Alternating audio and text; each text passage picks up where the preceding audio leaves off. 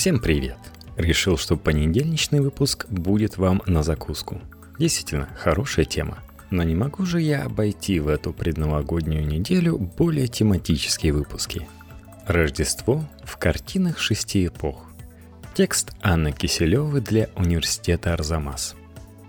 Как в разные эпохи выглядели главные персонажи этой истории, какие источники цитировали художники, что влияло на выбор деталей – и как разные люди в разное время видели одно и то же событие. Объясняем на примере шести работ. Рождество – один из самых популярных сюжетов европейской живописи, менявшийся вместе с ней. На средневековых картинах художники подробно пересказывают неграмотным прихожанам истории из Писания. К 15 веку внимание наконец переходит на Марию, младенца и совершившееся чудо – Множество символических деталей помогает разгадать замысел автора. В живописи 17 века главное свет и световые эффекты. Пещера или хлев изображаются в полумраке, тогда как фигуры собравшихся у ясли предстают в лучах света.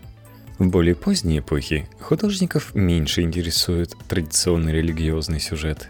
Они отходят от традиций и рисуют свой собственный образ Рождества – когда император Римской империи Август объявил всеобщую перепись населения, ее жители отправились в города, где они родились. Среди них были Иосиф с Марией. Они пошли в Ефлеем, но мест в гостинице не было, поэтому заночевать пришлось в некоем помещении для скота. Там родился Иисус. Мария спеленала младенца и положила в ясли.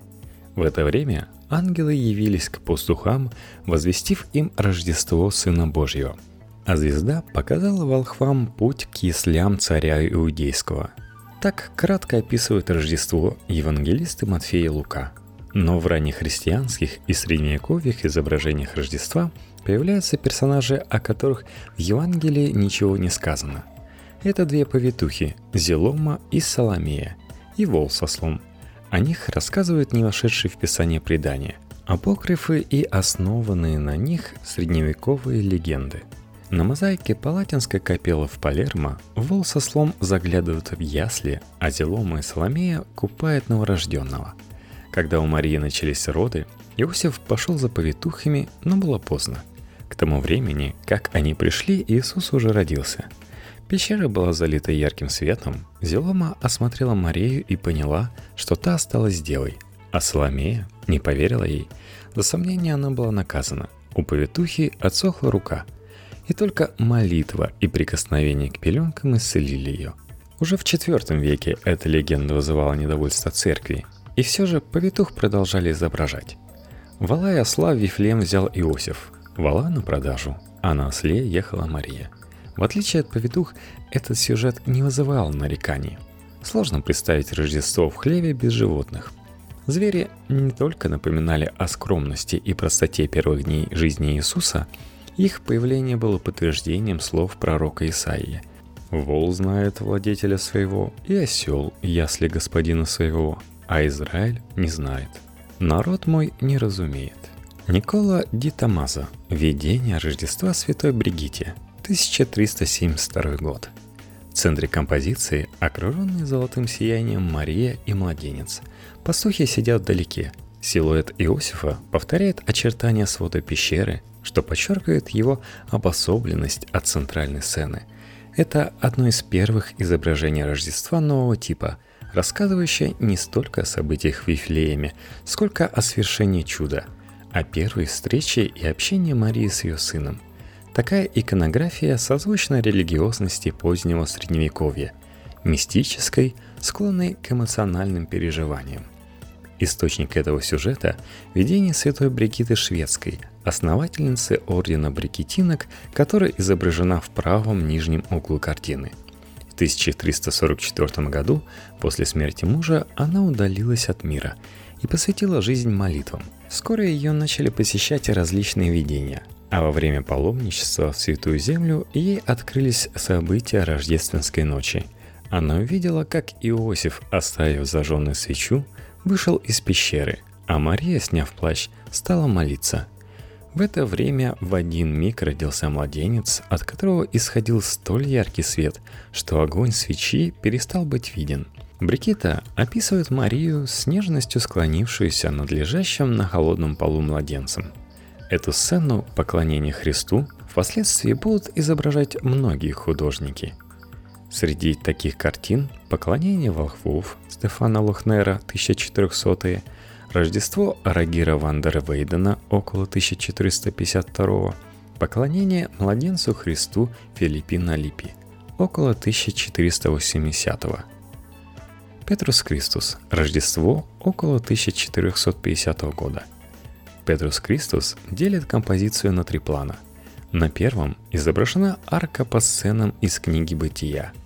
На колоннах Адам и Ева откусывают плод древа познания – в архивольтах «Изгнание из рая», труды Адама и Евы и убийство Авеля. В последней сцене уже не молодые Адам и Ева провожают в путь одного из своих сыновей. Имеется в виду либо изгнание Каина в страну Нот, либо история их третьего сына Сифа.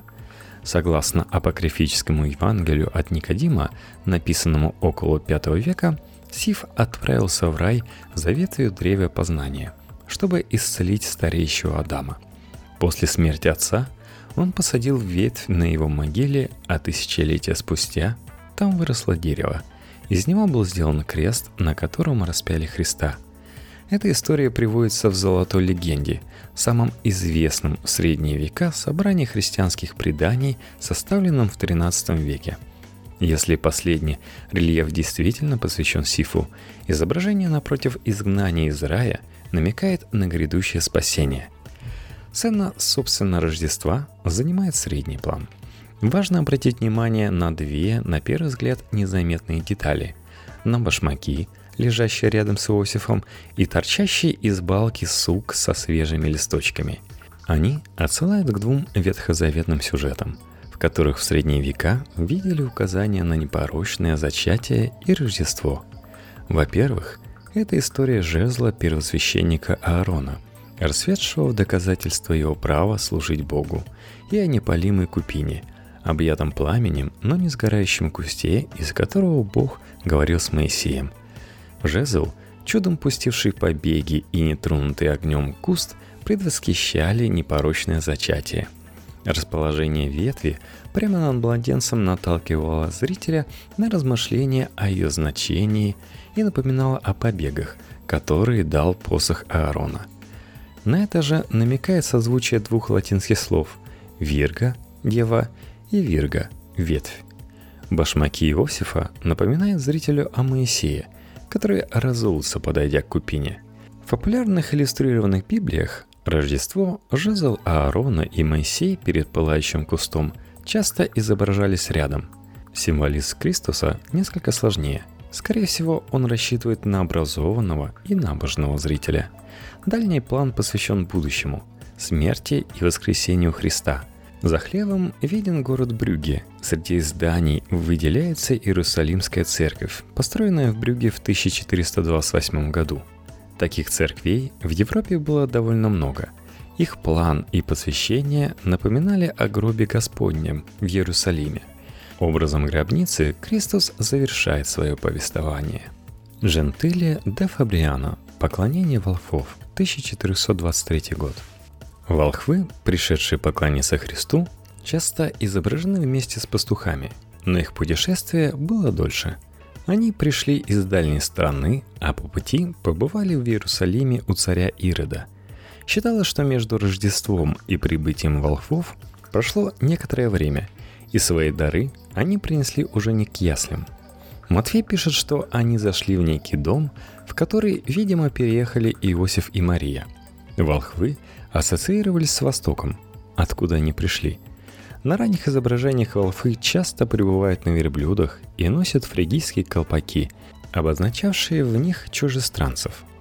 Позже традиция приписала им имена – Каспар, Бальтазар и Мельхиор – и царское происхождение, а на их связь с Востоком стала указывать роскошь и необычность их нарядов. Особенно этот сюжет был популярен во Флоренции в XIV-XV веках. Где в 1370-х годах возникла организация под названием «Компания Деймаги» – Общество волхвов. Подобные братства, организованные мирянами, существовали еще в средние века и занимались благотворительностью.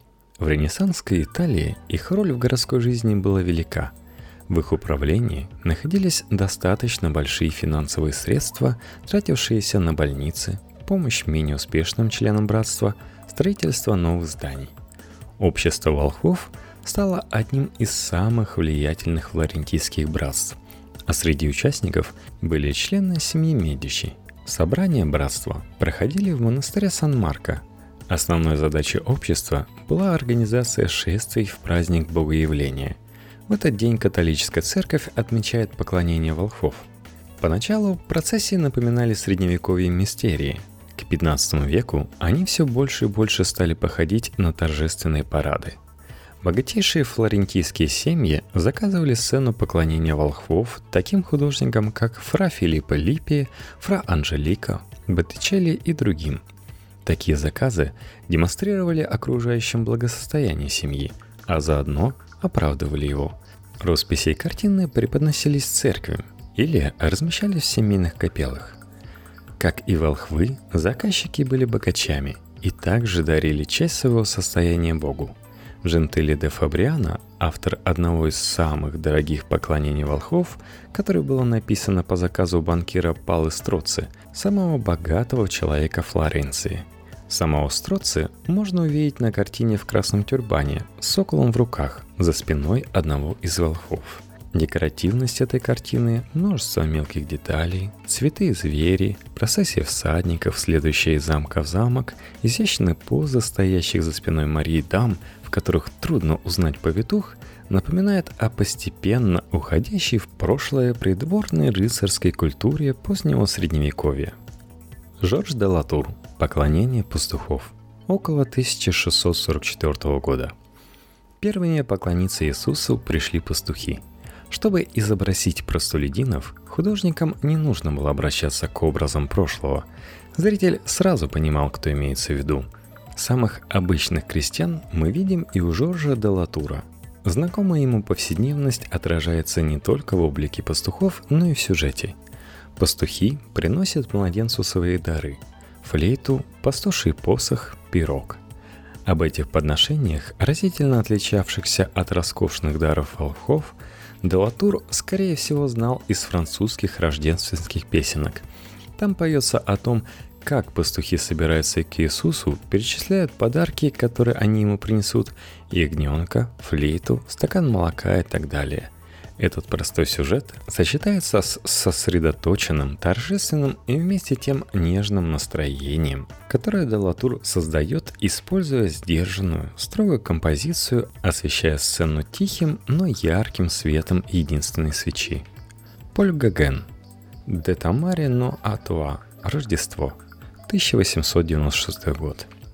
Во второй половине XIX века религиозные сюжеты появляются в искусстве сравнительно редко – Художников того времени больше занимает окружающая их действительность. К историческим сценам, изображениям мифов, легенд и образом из Писания обращались только академические художники, возрождавшие классические идеалы, и прерафаэлиты, наоборот стремившиеся вернуться к довозрожденческой живописи.